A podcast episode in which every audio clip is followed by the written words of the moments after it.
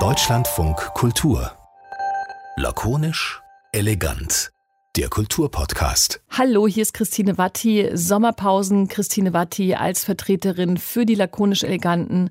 Ich weiß nicht, ob alle am Strand liegen. Ich weiß nicht, ob die anderen vielleicht in Wirklichkeit heimlich richtig krass arbeiten. Was wir alle tatsächlich im August nicht machen, ist lakonisch elegant weiterzuführen. Das macht aber vielleicht eventuell nichts, denn wir haben Anfang Mai auch mit Zuhilfenahme von Teilen der lakonisch elegant Redaktion eine Gesprächsreihe aufgenommen mit Samira El-Wazil und Friedemann Karik, die wir euch in unserer Sommerpause in einzelnen Häppchen gerne präsentieren möchten. Link in Bio, das Gespräch meines Lebens heißt die Reihe. Worum es genau geht, das hört ihr gleich. Es gibt heute die Folge mit Eckhard von Hirschhausen. Denkt ihr vielleicht, Eckhard von Hirschhausen? Das ist doch dieser Fernseharzt.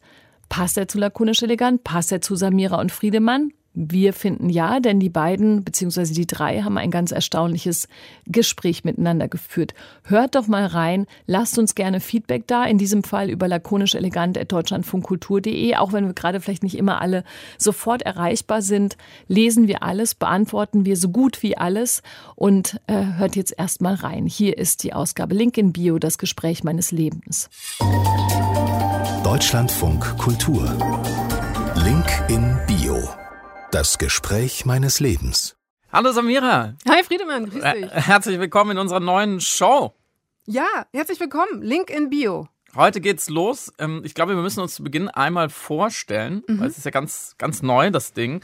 Mm, Samira El-Ouazil ist Publizistin, Schauspielerin und schreibt vor allem Kolumnen für Spiegel Online, äh, eine der reichweitenstärksten Kolumnen der Welt und äh, für das äh, tolle Medienportal übermedien.de und sie hat gemeinsam mit einem gewissen Friedemann Karik ein Buch veröffentlicht. Wie heißt es?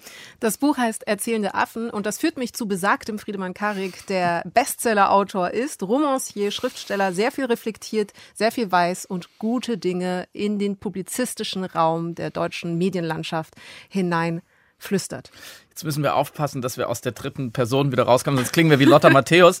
Mm, wir beide, Samira und ich, haben einen Podcast namens Piratensender Powerplay und jetzt haben wir zusammen auch diese Sendung, äh, Link in Bio, mm, in der wir Gäste auf eine etwas andere Art treffen und befragen. Kann man das so sagen? Genau. Wir dürfen in jeder Folge einen Gast oder eine Gästin zu uns einladen und die hat sich bereit erklärt, uns die Geschichte die ihr Leben geprägt hat, die ihr Leben vielleicht auszeichnet oder die besonders wichtig für sie war, uns mitzubringen in Vorbereitung für das Gespräch. Wichtig hierbei ist, wir haben diese Geschichte vorher noch nicht gehört. Das heißt, wir werden diese Geschichte zum ersten Mal im Laufe dieser Sendung hören.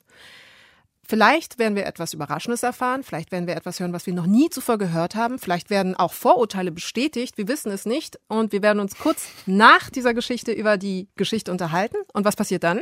ich, ich muss gerade lachen, weil ich denke, es wäre so lustig, dann sagen, ja, genau das habe ich mir von Ihnen erwartet. ich hätte nichts anderes erwartet.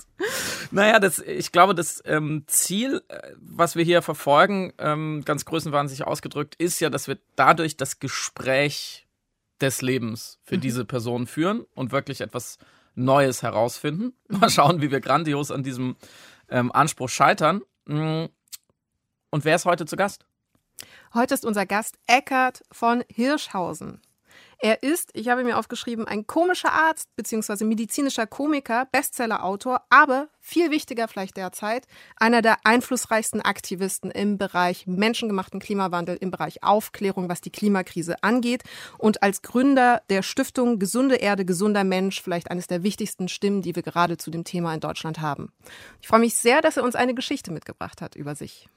Ich glaube, man tut Eckhard von Hirschhausen kein Unrecht, wenn man sagt, er ist sehr bekannt viele Leute kennen ihn, viele Leute glauben zu wissen, wer er ist. Er steht sehr viel in der Öffentlichkeit, er erzählt auch ganz offen von sich. Mhm. Deswegen finde ich, ist er ein fantastischer Gast für dieses Format, weil mhm. es wirklich eine Herausforderung ist, finde ich, ähm, da nochmal neue Aspekte zu finden. Ich habe eine Recherche gemacht, um zu zeigen, auf welchem Niveau wir uns heute bewegen wollen. Ich habe nämlich, ich weiß nämlich, ähm, zu was er promoviert hat. Er ist ja Doktor, mhm. also es ist ja kein Quatschtitel. Ähm, zur Wirksamkeit einer intravenösen Immunoglobulintherapie in der hyperdynamischen Phase der Endotoxinämie beim Schwein. Und das ist Eckart von Hirschhausens Geschichte.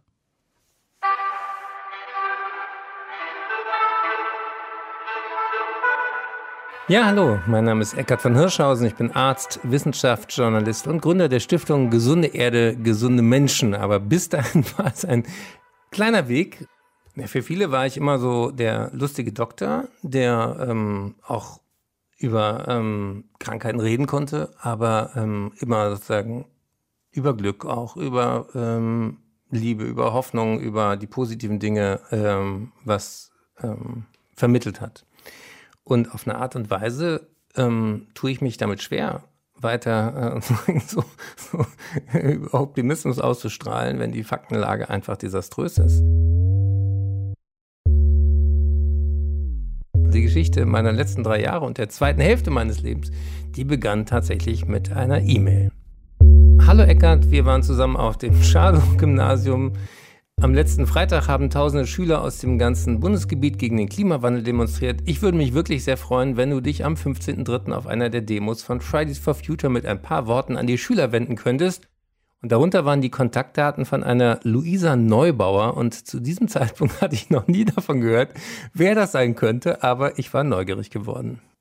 Ich hatte als Schüler, als ich 17 war, schon mal eine äh, sozusagen eine politisch bewegtere Zeit. Und auf eine kuriose Art und Weise ähm, ging dann dieses Bewusstsein, war auch mit Friedensdemos und Anti-AKW und äh, Wackersdorf-Demos, ging dann äh, so ein bisschen wieder zurück und äh, ging fast verloren. Und diese E-Mail hat mich so ein bisschen wachgeküsst, zu denken, Mensch, äh, da sind jetzt Schülerinnen und Schüler und junge Menschen in dem Alter, in dem du damals auch dachtest, du wirst die Welt verbessern und verändern. Und ähm, das hat mich irgendwie gerührt und erinnert an, an ähm, ja, an, wie man vielleicht auch so sagt, an mein besseres Ich. Ich dachte, wenn ich da hingehe, dann gehe ich da mit meinem Bruder und mit seiner Tochter hin. Und ähm, dann haben wir da zu dritt gesprochen auf der Demo. Und tatsächlich ähm, war das genau der Moment historisch, wo Luisa ähm, Greta in Katowice auf der Weltklimakonferenz in Polen kennengelernt und ähm, äh, schätzen gelernt hatte.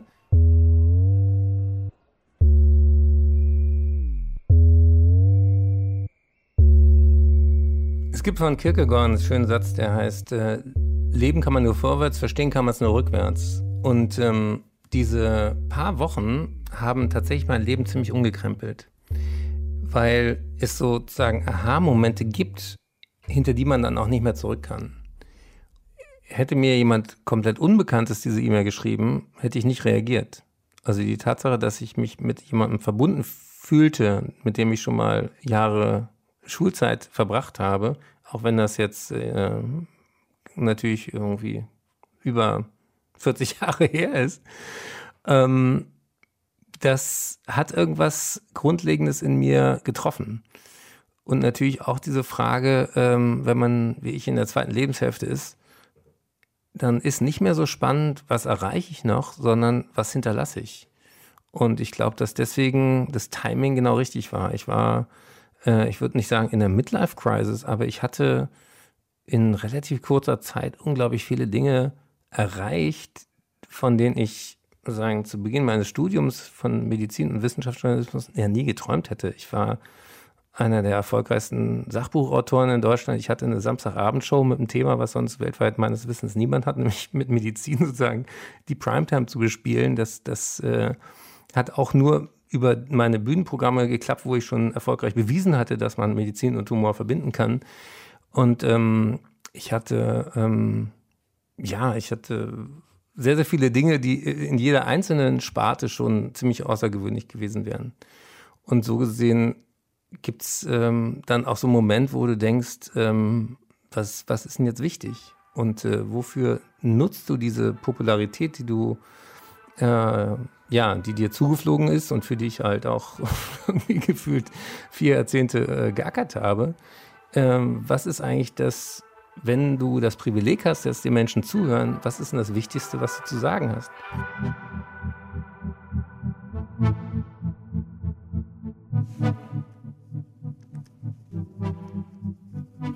Das muss man erstmal sacken lassen. Ja, ich habe genau dasselbe Gefühl. Ich merke, dass ich drei Vorurteile ein bisschen äh, ändern muss und zwei Annahmen präzisieren muss. Sag mir sofort, was das ist. Man muss nur dazu sagen, wir haben nicht super viel Zeit, Stimmt. dass er ins Studio reinkommt. Stimmt. Weil gleich, wenn der Countdown losgeht, haben wir nämlich noch genau 60 Sekunden. Das heißt, sei schnell, Oh Samira. mein Gott, ja, wir haben jetzt noch diese 90 Sekunden Zeit, alles klar. Meine Vorurteile waren tatsächlich ein ähm, Mensch ohne Pessimismus. Und jetzt hören wir auch schon die Ticking Clock.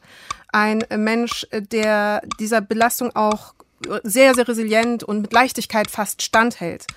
Ähm, und sein Bewusstsein, die Reflexion über seine Privilegien und die Reichweite, die er hat und wie er sie nutzen will. Was war bei dir?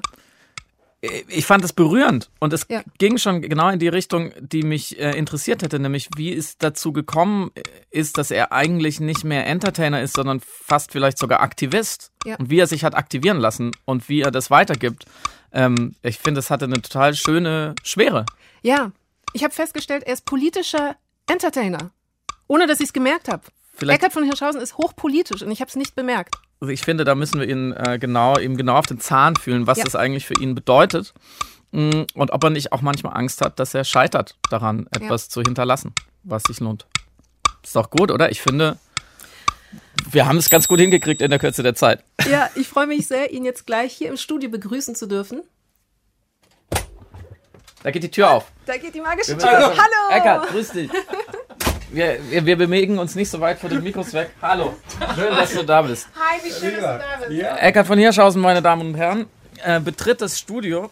Hier ist dein, genau, hier ist dein Platz. Ähm, ich bin angewiesen, dir einen Kopfhörer. Kopfhörer angedeihen zu lassen. Bitteschön.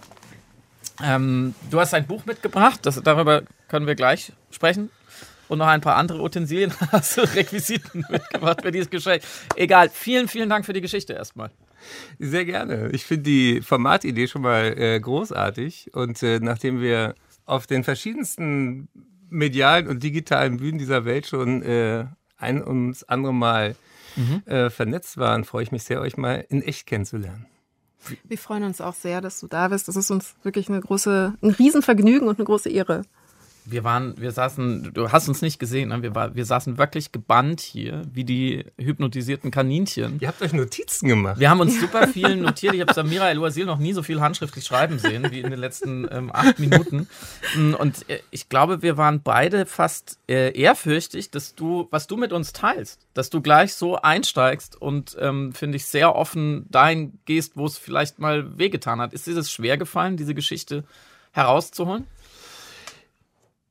Ja, ich hatte mit äh, eurer Redakteurin ein längeres Vorgespräch, weil ich auch überlegt habe, was, was habe ich denn noch nicht so tausendmal erzählt. Und äh, normalerweise hat man in Talkshows ja immer seine 12 bis 15 Minuten und man hat da auch irgendwie sein, sein, seine Idee, was, was darüber kommen soll.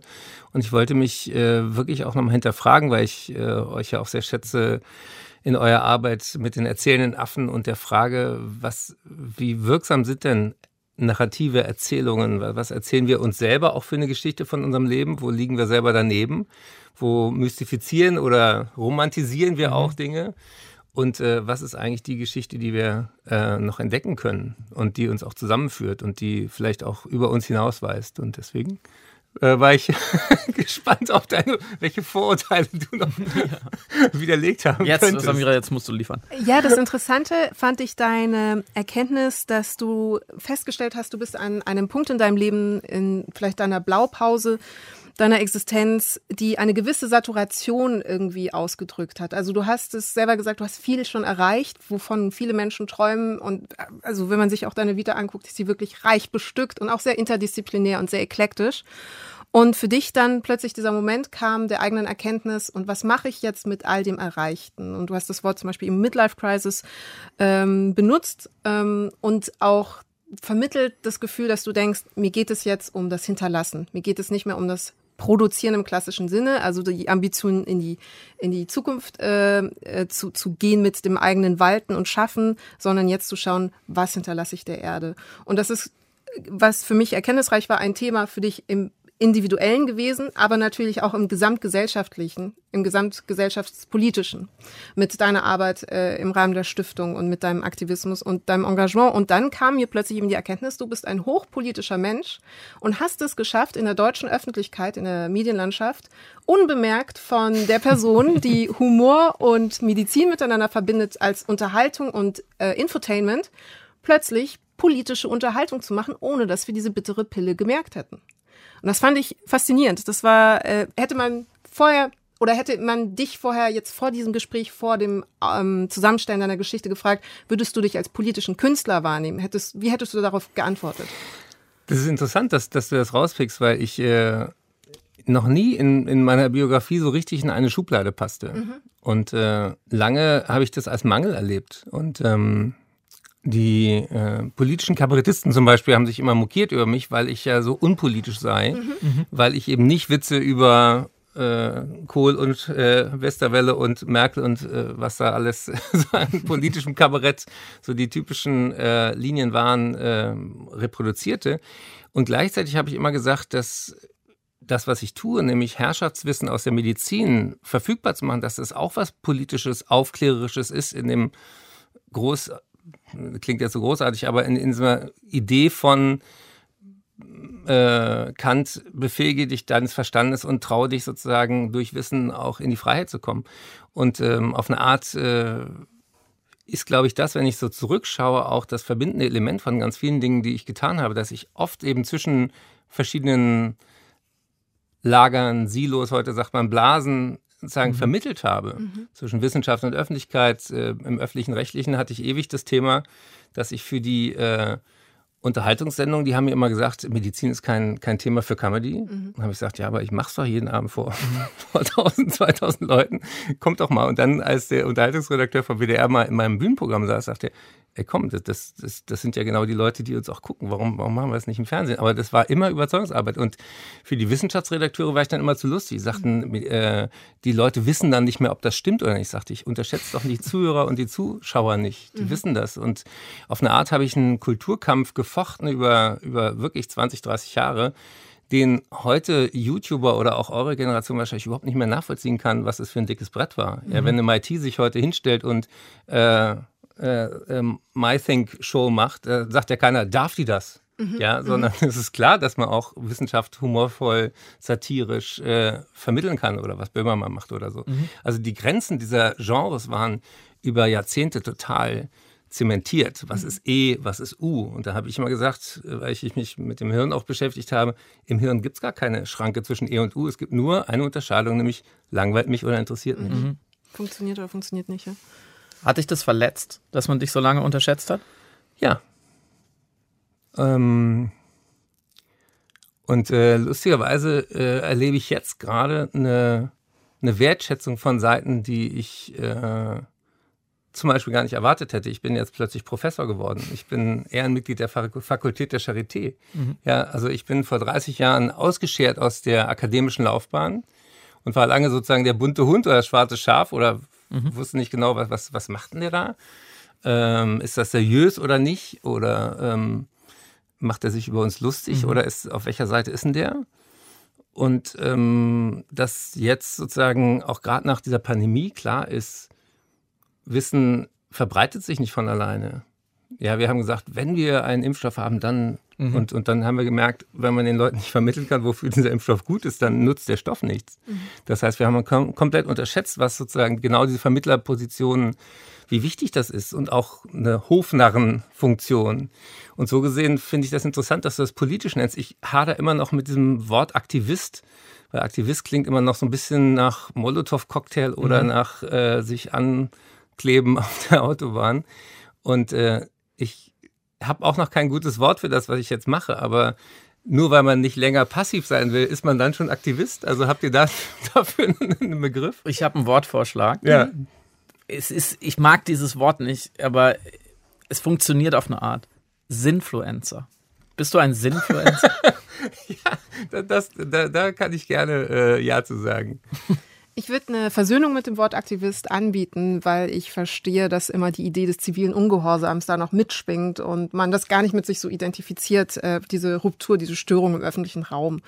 Aber ähm, in dem, im Journalismusbereich gibt es immer die Diskussion, sind Journalisten, dürfen die Aktivisten sein oder ja. nicht, dürfen die politisch eine Haltung haben oder nicht. Und ich habe immer gesagt, klar sind sie Aktivisten, sie sind Aktivisten der Wahrheit. Und mhm. dadurch war das für mich eine absolut äh, legitime Verbindung dieser beiden Welten. Und ich würde eben sagen, du bist ein Aktivist des äh, gesellschaftlichen Wandels für eben Zwecke, die die Menschheit auf eine Art betreffen, wie sonst ein Thema nie die Menschheit betroffen hat, wie eben zum Beispiel die Klimakrise. Ähm, aber ich verstehe natürlich deine Vorbehalte gegenüber dem Begriff. Mm, aber den Begriff politisch würdest du mit dir assoziieren? Ja, politisch im Sinne von alles, was dieses Allgemeinwesen betrifft. Und ähm, die, ich war nie parteipolitisch. Ich mhm. habe immer gesagt, auch im, im, Wahlkampf vor der letzten Bundestagswahl, ich stehe für ein Thema mhm. und war auch auf verschiedenen Podien unterwegs. Aber ähm, ich habe versucht, mir klarzumachen, dass dieses Preaching to the Converted, also die zu den Konvertierten äh, mhm. das sagen, was, was alle beklatschen, das wird nie Mehrheiten finden, mhm. Sondern eigentlich ist spannend, sozusagen in, in Gegensatzpaaren zu denken und ähm, die äh, jetzt mal vom Wort her ist konservativ ja etwas Bewahrendes. Mhm. Oh, wenn äh, das die Konservativen wüssten. Ja, wenn aber nicht kapiert. ein Herr Lindner plötzlich entdeckt, dass erneuerbare Energien was mit Freiheit zu tun mhm. haben, dann merken wir, dass auch diese klassischen Parteiklischees ja auch nicht mehr so richtig funktionieren. Und ganz viel auch in der Gesellschaft geht ja immer um Abgrenzung, um Identität, um Spaltung, links gegen rechts und alt gegen jung und äh, Stadt gegen Land mhm. und ja, ihr habt ja leicht sagen und so weiter und so fort. Und ich glaube, dass das, was, was eigentlich fehlt, ist ein Narrativ, ein, ein, ein Grund, ein Reason why, ein Sinn. Wofür lohnt es sich denn jetzt wirklich sich anzustrengen, eine Transformation hinzubekommen. Und da glaube ich, dass dieses Thema Gesundheit etwas ist, was parteiübergreifend Menschen begeistern kann im Sinne von, wenn du Leute fragst, was ist euch wichtig, was ist euch vielleicht sogar heilig, mhm. meine Seele, mein Körper, meine Gesundheit, die Gesundheit in meiner Familie, möchte ich, dass die nächste Generation gesund aufwachsen kann, da sagt doch keiner, nee, ist mir egal. Und da, glaube ich, eben gibt es eine, eine Klammer, die bisher verrückterweise weder von den Umweltverbänden noch von Green New Deal, wir reden über Reduktionsziele. Wird euch da warm ums Herz? Wenn es um Reduktion, machen wir jetzt 40 oder 45 Prozent und 20, 45, das, das ist alles so wahnsinnig, heißt. wahnsinnig technisch. Und dass es um fucking Menschenleben geht, mhm. dass es darum geht, dass eine erneuerbare Energie viel saubere Luft schafft dass wir endlich einatmen können in Innenstädten, mhm. wenn, wenn wir da mit dem Fahrrad fahren und nicht mit, äh, mit Verbrennern. Das kommt alles irgendwie seltsamerweise viel zu wenig vor. Was haben wir zu gewinnen? Und wir haben alles zu verlieren mhm. und so viel zu gewinnen. Und deswegen ist diese Idee, Mensch, Erde, wir könnten es so schön haben, wir könnten es gesünder haben, etwas, was ich gerne in diese Diskussion einbringe. Mhm. Du bietest mir die Vorlage, mal ein bisschen Anwalt des Teufels zu spielen. Jetzt haben wir uns eine Viertelstunde gegenseitig auf die Schultern geklopft, wie gut wir alle sind.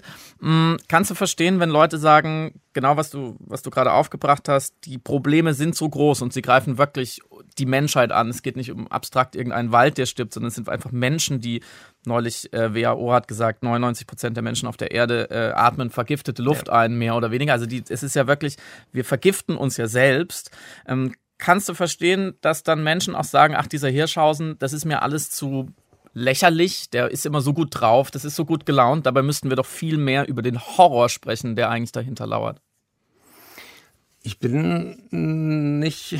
Oder bist du nicht so gut gelaunt? Spätestens jetzt nicht mehr. Super Friedemann.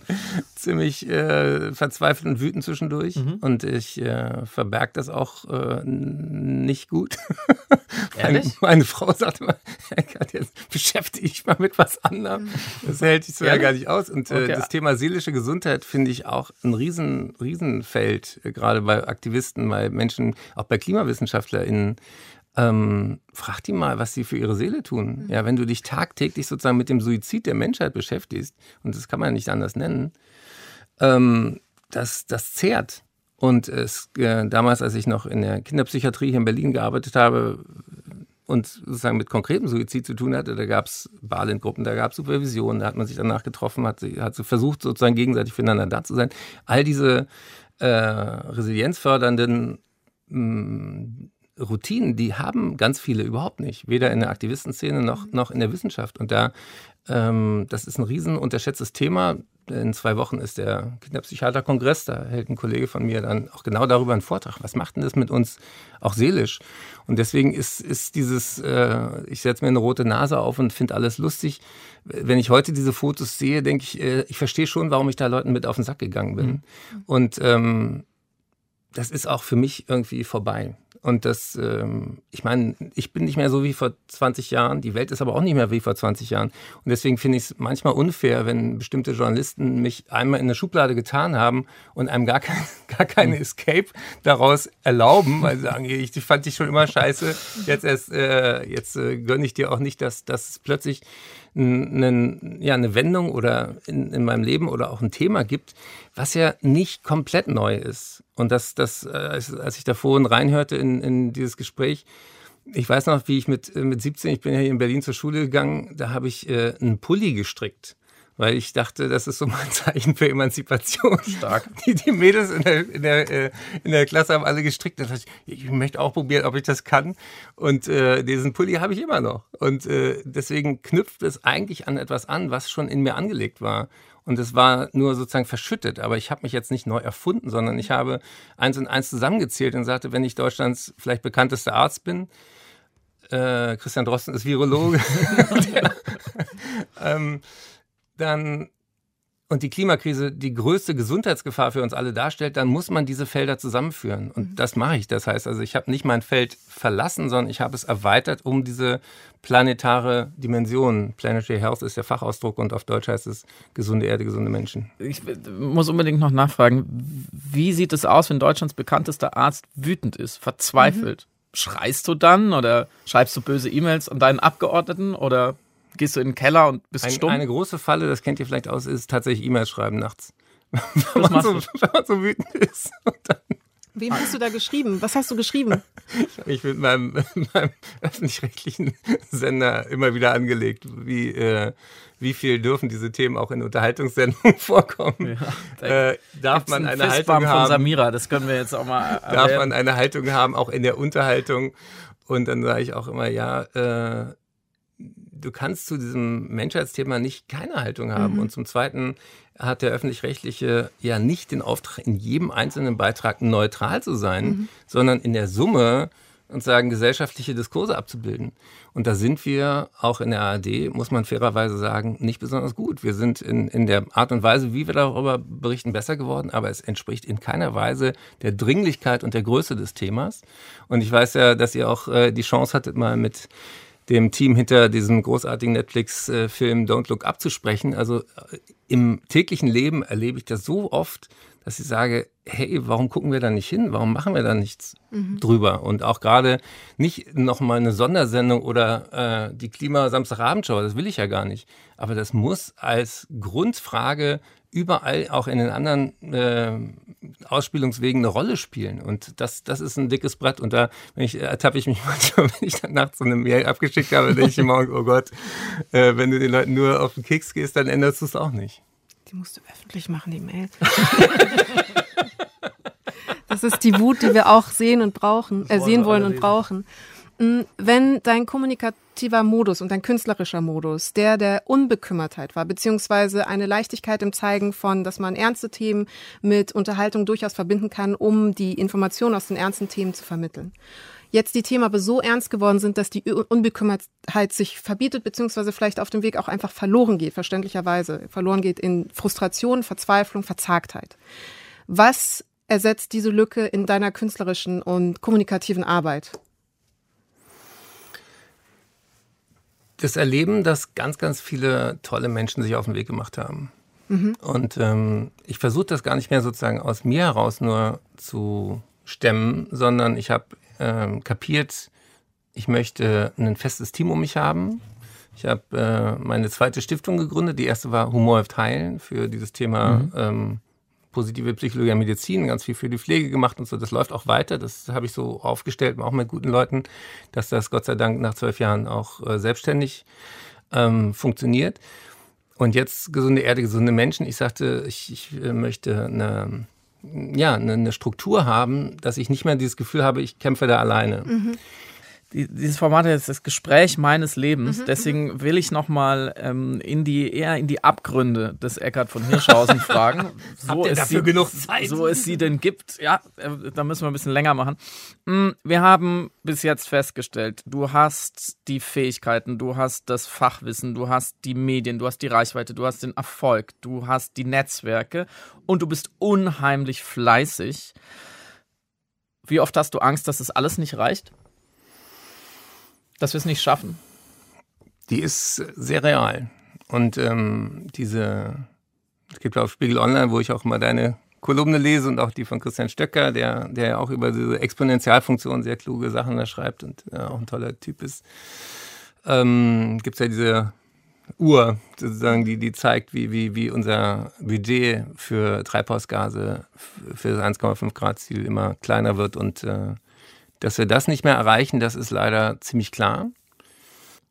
Ich habe den Wunsch, ich, es, es gibt im, im, Netz, könnt ihr auch mal machen, eine Internetseite über die Weltbevölkerung, die heißt Population.io. Und da kannst du deinen Geburtstag eingeben und dann errechnet dir das, wann du stirbst. Und äh, aktuell bin ich, bin ich beim 19. Mai äh, 2052. Und, äh, und was man da auch sieht, und das finde ich auch zum Thema globale Gesundheit interessant, zum Thema Privilegien. Allein die Tatsache, dass wir hier in Deutschland wohnen, schenkt uns fast fünf ganze Lebensjahre gegenüber dem globalen Durchschnitt. Und was machen wir mit diesen fünf Jahren, die wir geschenkt kriegen? Wir meckern fünf Jahre länger, dass wir für nichts Zeit haben. Eigentlich hat unsere Generation so viel Zeit wie noch nie irgendeine zuvor. Und dieses, dieses Gefühl, dass wir eigentlich die Letzten waren, die diese goldenen Jahre der Menschheit hatten, und das, was man sich immer wünscht, es eigentlich sozusagen irgendwie bergauf geht, dass es besser wird, dass es weitergeht. Das galt bis ungefähr 2015. Da hat Hunger abgenommen, Kindersterblichkeit und so weiter. Und jetzt auch durch die Ukraine-Krise werden plötzlich 100, 200 Millionen mehr Menschen wieder hungern. Und das, dass wir das alles miterleben und dass ich mhm. weiß, äh, meine Mutter, ähm, die ich hier nach dem Gespräch auch gleich wieder treffe, mein Vater, die haben sich nichts sehnlicher gewünscht, als dass ihre Kinder und Enkel keinen Krieg erleben. Mhm. Und ähm, das finde ich hart. Das ist, äh, wir, haben, waren 20, äh, wir waren 1945 so klar in Europa, nie wieder Krieg, nie wieder Faschismus. Und Krieg haben wir schon und Le Pen hat auch 40 Prozent. Mhm. Ist da auch ein schlechtes Gewissen, dass du erst vor drei Jahren den Ruf zur Mission gehört hast? Ach, ähm, ja, natürlich bin ich Boomer. Ich hatte mit Luisa Neubauer in Glasgow auf der Weltklimakonferenz ein sehr schönes Interview und ich sagte, sowas können dann alte weiße Männer wie ich machen. Haben wir überhaupt eine Rolle? Und da sagte ich, na, äh, sagte sie sehr, sehr witzig und äh, sehr äh, treffend. Na, ihr erhaltet euch ja ganz gut. Also äh, diese Idee, dass, dass die Macht jetzt an die nächste Generation übergeht und äh, wir uns da zurückziehen könnten, die ist äh, unrealistisch. Und dann sagte sie, naja, ihr habt gut gehabt, ihr habt Ressourcen verballert und sag mal, erstmal alles kaputt machen dann nicht beim Aufräumen helfen. Das haben wir doch im Kindergarten schon mal anders gelernt. Und das fand ich, fand ich auch gut, dass man zumindest äh, dann, äh, wenn man an diesem Punkt war, sich überlegen kann, ähm, ja, was ist, was kann ich beitragen zur Lösung? Und natürlich bin ich überhaupt kein Vorbild. Je privilegierter, je reicher, je gebildeter die Leute sind, desto höher ist ihr Footprint, ja. Das heißt also, aus dieser Falle komme ich ja auch selber äh, nicht raus, wenn ich jetzt nicht äh, wie Dirk Kratzel sozusagen komplett mhm. äh, versuche, auf, auf Zero grüne Null zu kommen. Aber gleichzeitig glaube ich eben, dass die, dass dieses ständig nur bei sich suchen, auch eine Falle ist und ähm, dass die großen Hebel wirklich politisch sind und gesellschaftliche Prioritäten angeht. Ich kann weniger Fleisch essen, ich kann weniger fliegen, ich kann ähm, gucken, dass ich nicht unnötig heize und ich kann äh, meine Mobilität natürlich auch in, im Alltag anschauen. Aber ob ich von Köln äh, nach Berlin äh, mit dem ICE in Hamm hängen bleibe oder nicht, das habe ich nicht in der Hand. Ich kann nicht selber bestimmen darüber, dass endlich äh, Schienenverkehr subventioniert wird und nicht Flugverkehr durch Kerosin. Das sind alles Entscheidungen, die äh, den viel größeren Hebel haben. Warum äh, ist Billigfleisch immer noch billig? Warum ist äh, Strom, äh, investieren wir immer noch äh, Milliarden in fossile Infrastruktur und, und, und. Das, ist, das sind die großen Hebel und das ist nicht meine Jutebeutel gegen Plastikdiskussion. Mhm. Mm. deine Arbeit, also so klingt es und so fühlt es sich an, kommt aus einem Ort der sehr warmherzigen Fürsorglichkeit auch deinen Menschen gegenüber. Du hast äh, philanthrope Momente, so sieht es zumindest für mich aus. Ähm, du nickst nicht bestätigen, aber du schaust nicht kritisch. Ist das Nein. richtig oder falsch? Doch, ich, ich, ähm, ähm, ich hoffe, dass du recht hast. das bedeutet, dass du glaubst, dass es vielleicht anders sein könnte? Das ist, nein, es ist, äh, jeder Mensch hat, hat äh, Facetten und Abgründe und alles, aber ich, ich habe schon ähm, von meinen Eltern auch mitgekriegt, dass, dass ähm, Fähigkeiten nicht dafür da sind, nur dein eigenes Leben zu optimieren, sondern die waren auch geflüchtet. Wir sind ja im sozialen Wohnungsbau groß geworden und äh, nicht im Schloss, wie man vielleicht bei dem Nachnamen denken könnte. Und äh, so gesehen habe ich schon den Wunsch, auch, auch mit diesen, ähm, mit dieser, ja, ähm, ich mag Menschen.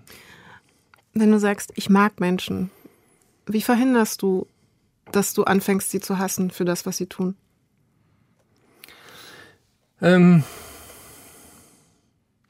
ich glaube, dass Menschen gar nicht so äh, gut oder schlecht per se sind, sondern wir sind im wahrsten Sinne soziale Wesen und wir machen ganz viel, um dazuzugehören. Wir machen ganz viel dafür, geliebt zu werden und gesehen zu werden.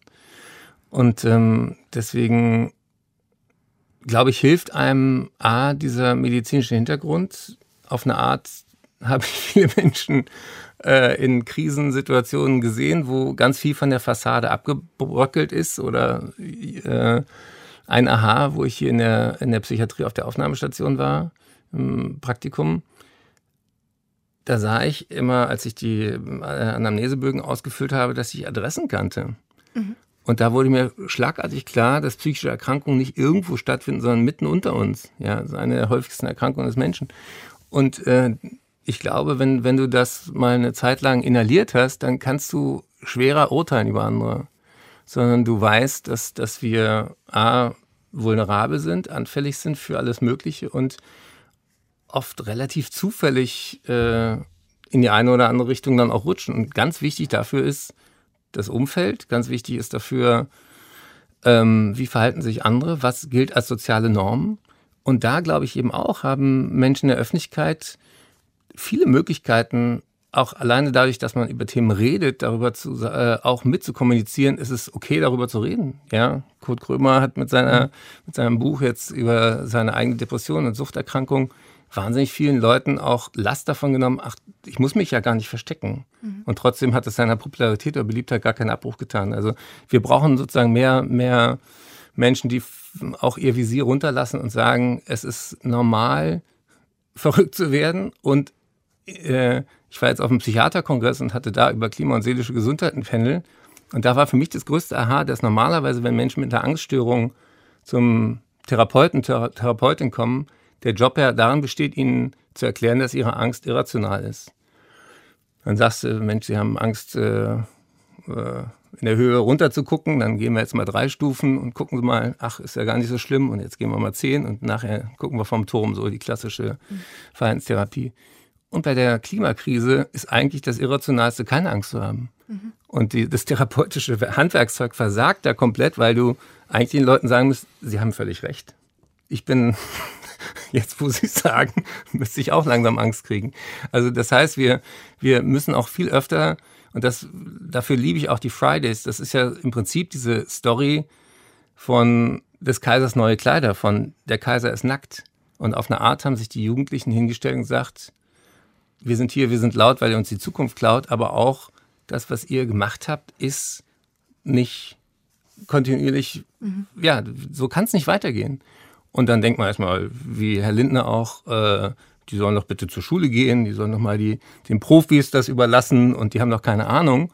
Und dann haben wir mit 28.000 WissenschaftlerInnen Scientists for Future gegründet und gesagt, Entschuldigung, das ist völlig berechtigt, was Sie sagen. Der Kaiser ist nackt.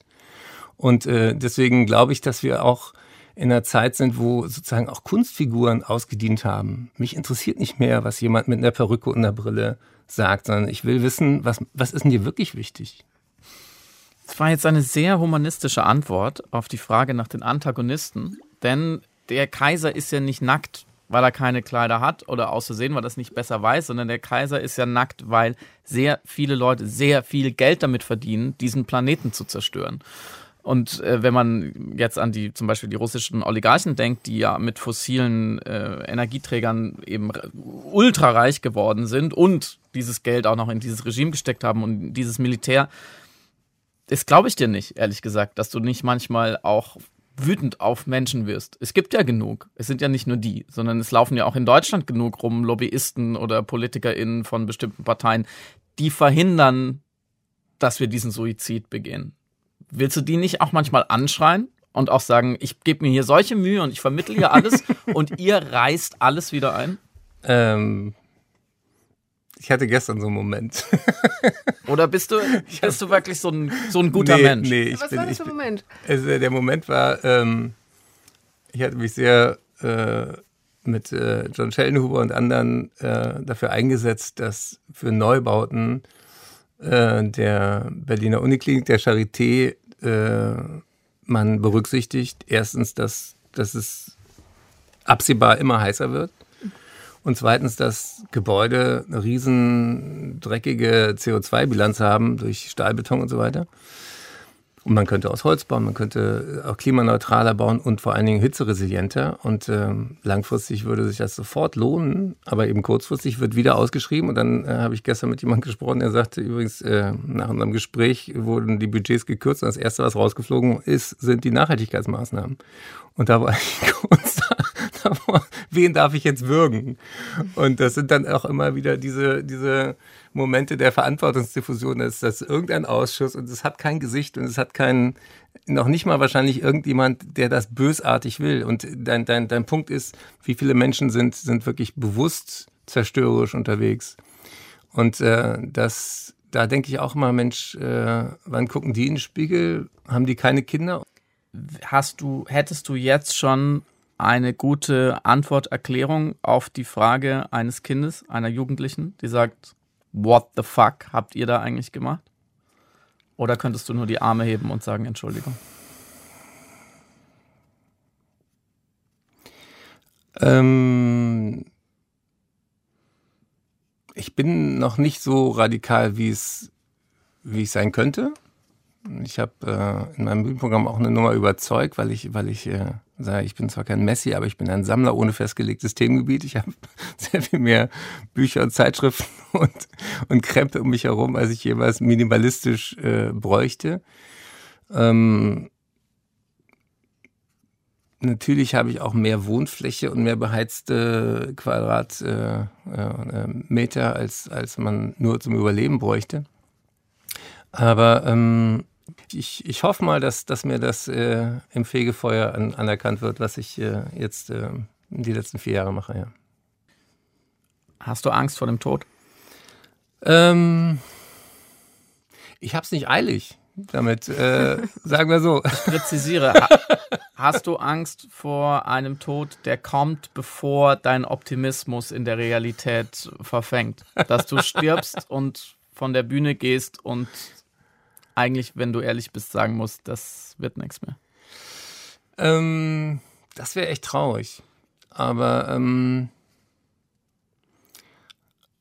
äh, nee, es gibt so eine, so eine, so eine Idee von mir, dass das, äh, das letzte Bild in meinem Bühnenprogramm hat genau mit dem Tod zu tun. Da habe ich eine Wunderkerze in der Hand, zünde die an und sage, wir haben alle einen Funken gekriegt. Und ähm, von Anfang an ist klar, dass dein Pulver irgendwann verschossen ist. Und was ist das Beste, was du tun kannst? Du kannst dafür sorgen, dass diese Funken irgendwo anders ein Feuer entfachen, was dann, auch wenn dein Feuer erlischt, weiter, äh, weiter brennt. Und äh, dieser Gedanke, zu was beizutragen, was A, nie fertig wird, was auch nicht äh, auf weder auf euren noch auf meinen noch auf irgendeiner einzelnen Schulter beruht, dass wir das gemeinsam schaffen oder gar nicht. Ähm, ich glaube schon, dass, das, äh, dass ich da auch irgendwann friedlich gehen kann und äh, äh, es viele äh, coole Leute gibt, die ich jetzt schon äh, ähm, zum Teil auch kenne, die heranwachsen, die sich engagieren, die da ähm, die viele Sachen besser machen werden als, als meine Generation. Also da,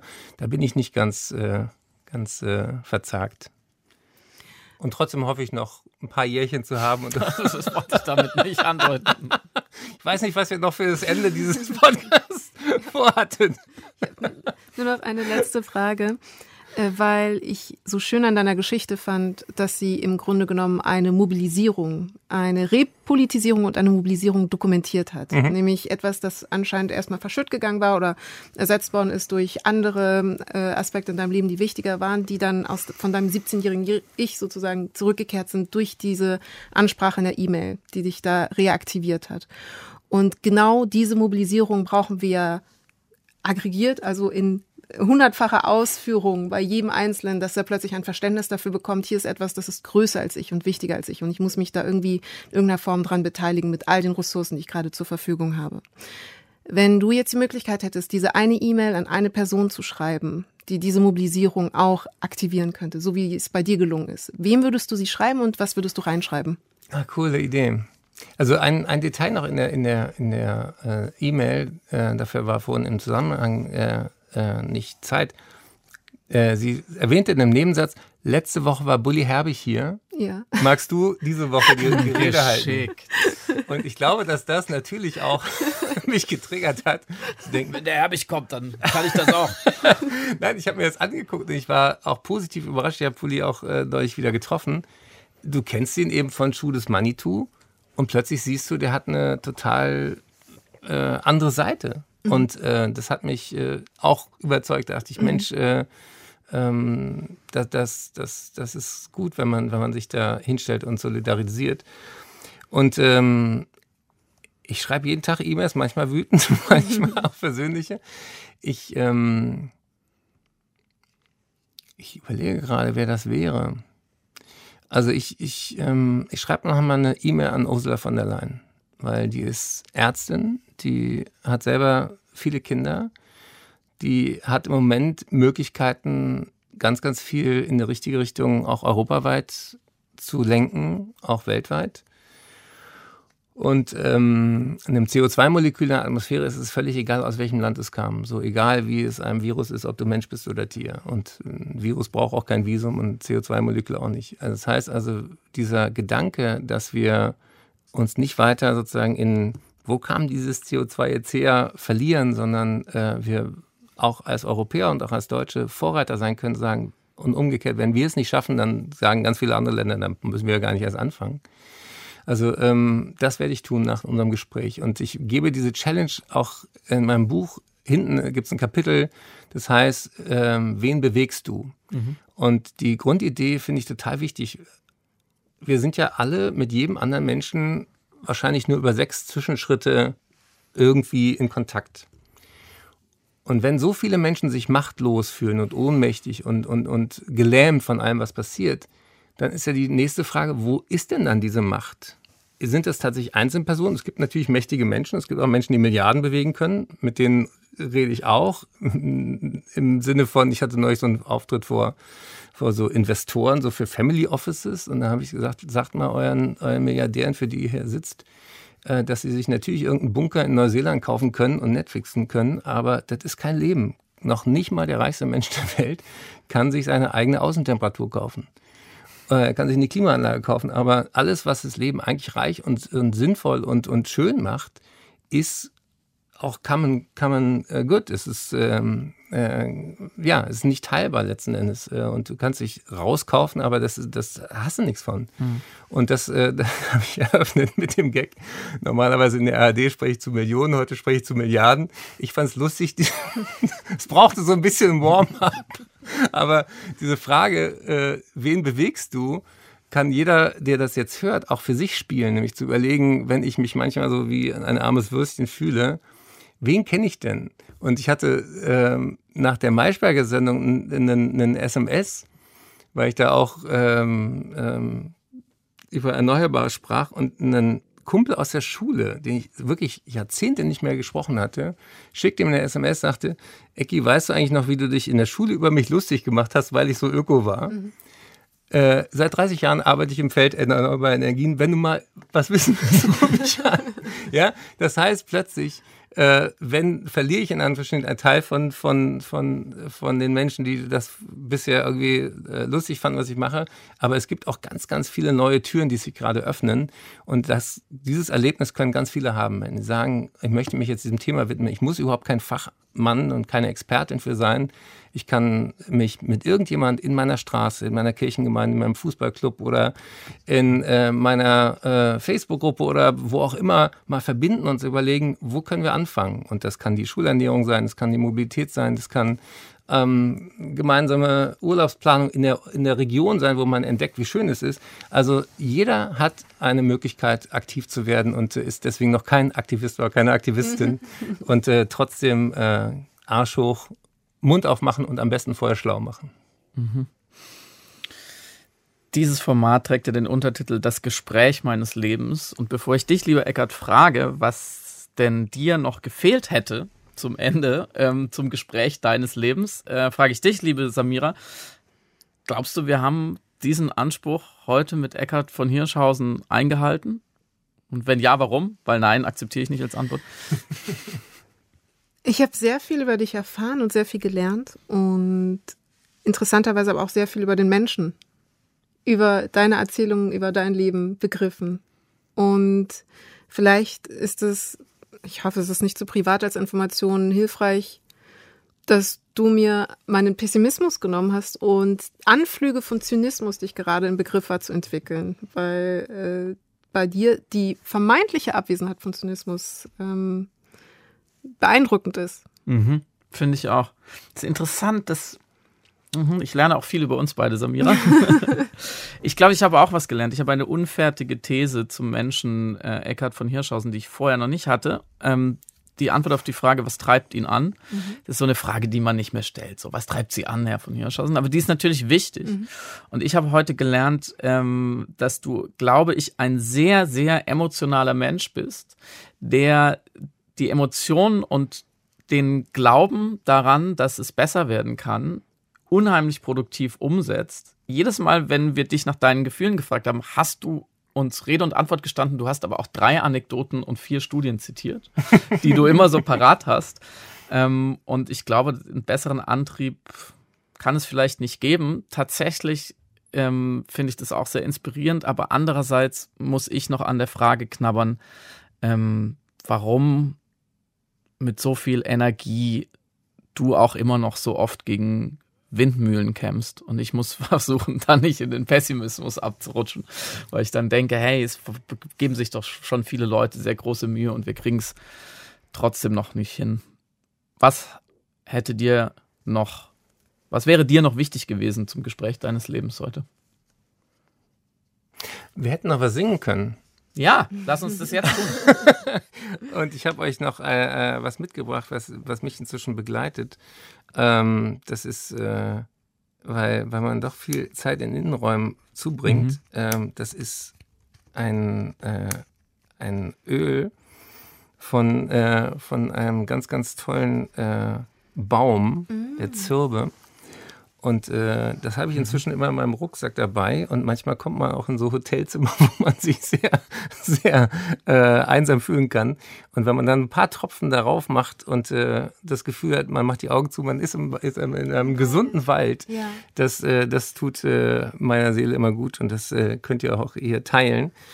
Und ähm, mit der Musik und der Verzauberung der Welt auch durch, durch, durch Gesang, durch Gedichte, durch, durch Aphorismen, da bin, da bin ich immer, da, da gibt es eine romantische Seite von mir. Und in meinem äh, Bühnenprogramm, auch das letzte, was ich dann im Tempodrom mache, ich singe mit dem ganzen Publikum What a Wonderful World. Mhm.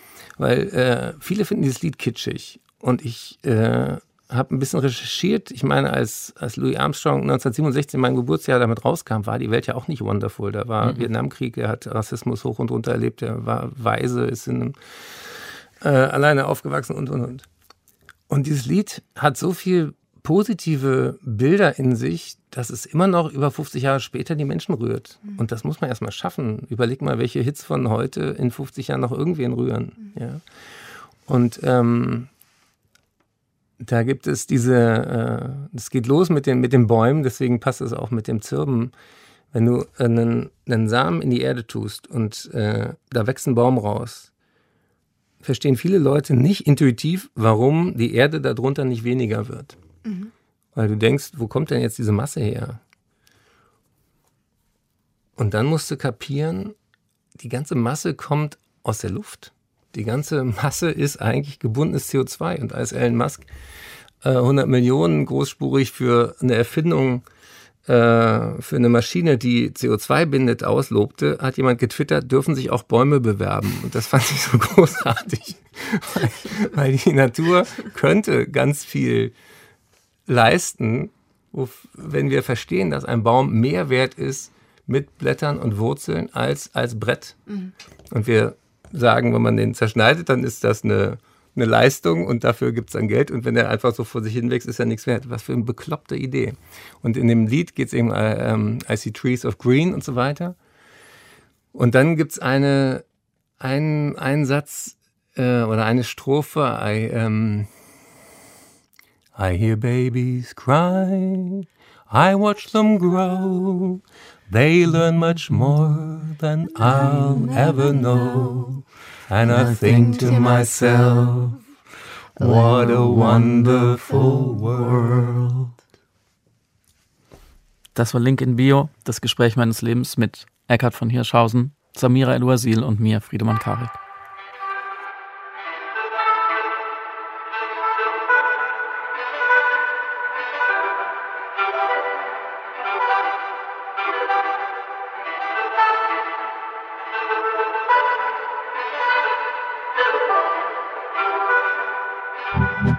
Link in Bio. Das Gespräch meines Lebens ist eine sechsteilige Produktion von Deutschlandfunk Kultur. Redaktion Christine Watti und Caroline Scheer. Redaktionelle Mitarbeit Ivy Naughty. Alle Infos zur Serie gibt es auf deutschlandfunkkultur.de.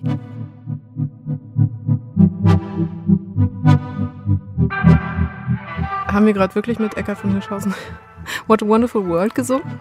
Habe ich das geträumt? Das haben wir, Samira. Und ähm, ich weiß wirklich nicht, was ich sonst zu diesem Gespräch noch sagen soll. Es verbietet sich noch etwas zu sagen. Nachdem man mit Eckhard von Hirschhausen What a Wonderful World gesungen hat, gibt es eigentlich gar nichts mehr zu sagen. Exakt, schöner wird's nicht mehr.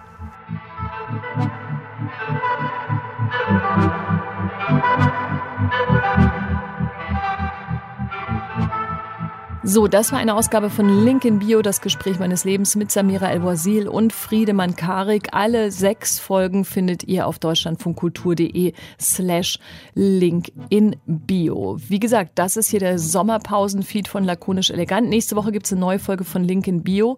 Wenn ihr nämlich einfach abwarten wollt und jetzt euch nicht auf Webseiten rumtreiben wollt, dann wartet bis nächste Woche, dann gibt's eine neue Folge im Podcast-Feed.